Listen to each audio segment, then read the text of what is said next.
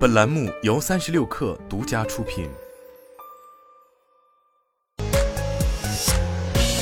网罗新商业领域全天最热消息，欢迎收听快讯不联播，我是金盛。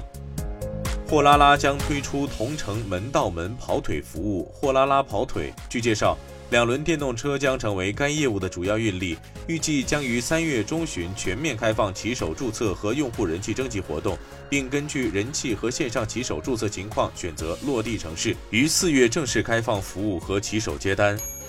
三十六氪获悉，江淮汽车发布公告称，一月销量为三万五千四百一十辆，同比降百分之三十一点三二，其中纯电动乘用车销量为一万零三百二十三辆，同比降百分之三十三点五五。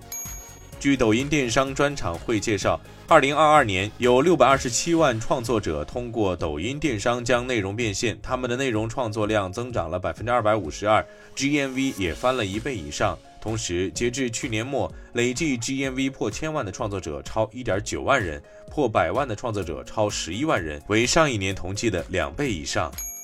据阿里巴巴一名资深技术专家爆料，阿里达摩院正在研发类 Chat GPT 的对话机器人，目前已开放给公司内员工测试。从曝光截图来看，阿里巴巴可能将 AI 大模型技术与钉钉生产力工具深度结合。苹果芯片设计师 Tim 米勒近日表示，未来 Mac 每年都会升级芯片，至少发布周期接近每年一次更新。Zoom Video Communications 将裁减约百分之十五的员工。该公司得益于新冠疫情的视频会议服务，如今面临增长放缓。Zoom 首席执行官袁征在博客上表示，作为重组的一部分，该公司将裁员约一千三百人。袁征表示对公司的问题负责，自己会减薪并放弃奖金。据了解，Zoom 宣布的裁员比例高于 Salesforce、微软、Workday 等企业软件公司。据报道，Uber 发布了截至十二月三十一号二零二二年第四季度及全年财报。财报显示，Uber 第四季度营收为八十六亿美元，同比增长百分之四十九，归属于 Uber 的净利润为五点九五亿美元，而去年同期净利润为八点九二亿美元。